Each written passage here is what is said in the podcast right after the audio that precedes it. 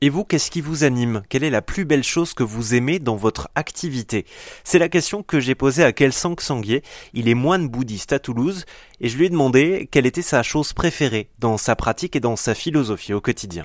La plus belle chose, je pense que euh, c'est que ça soit que le bouddhisme soit une méthode pour euh, trouver le bonheur. C'est vrai que souvent je me euh, je pense à ça et je, me dis mais quelle chance j'ai que ma pratique et là même mon métier ça soit basé sur euh, créer du bonheur.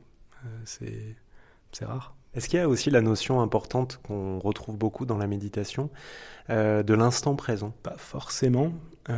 enfin, ça dépend. C'est, vrai qu'on pratique dans l'instant présent, mais là, là, notre approche Kadampa, ça va être plus d'enrichir le moment présent que juste l'observer. L'une des devises, en tout cas l'une des phrases qu'on retrouve dans votre tradition Kadampa, c'est euh, pas de paix à l'extérieur sans paix à l'intérieur. Ça fait résonner quoi en vous quand je vous dis ça? Pas de paix à l'extérieur sans paix à l'intérieur. Bah que tout, tout commence euh, dans l'esprit, tout commence avec euh, notre, notre intention, et c'est vrai que c'est le départ de tout, et ça me semble effectivement compliqué d'essayer de, de, de, construire de la paix dans le monde euh, avec des moyens extérieurs tout en ayant un esprit agité. Euh, Alors c'est peut-être un conseil de, de, magazine psycho bas de gamme, mais je, je, le demande quand même.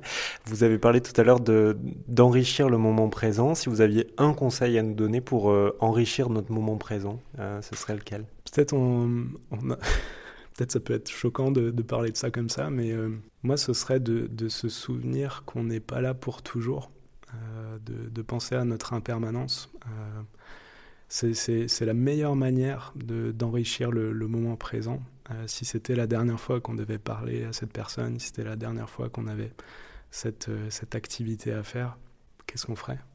Pour écouter la suite du portrait de Kelsang Sanguier, moine bouddhiste dans un centre de méditation à Toulouse, eh bien ça se passe sur rzn.fr.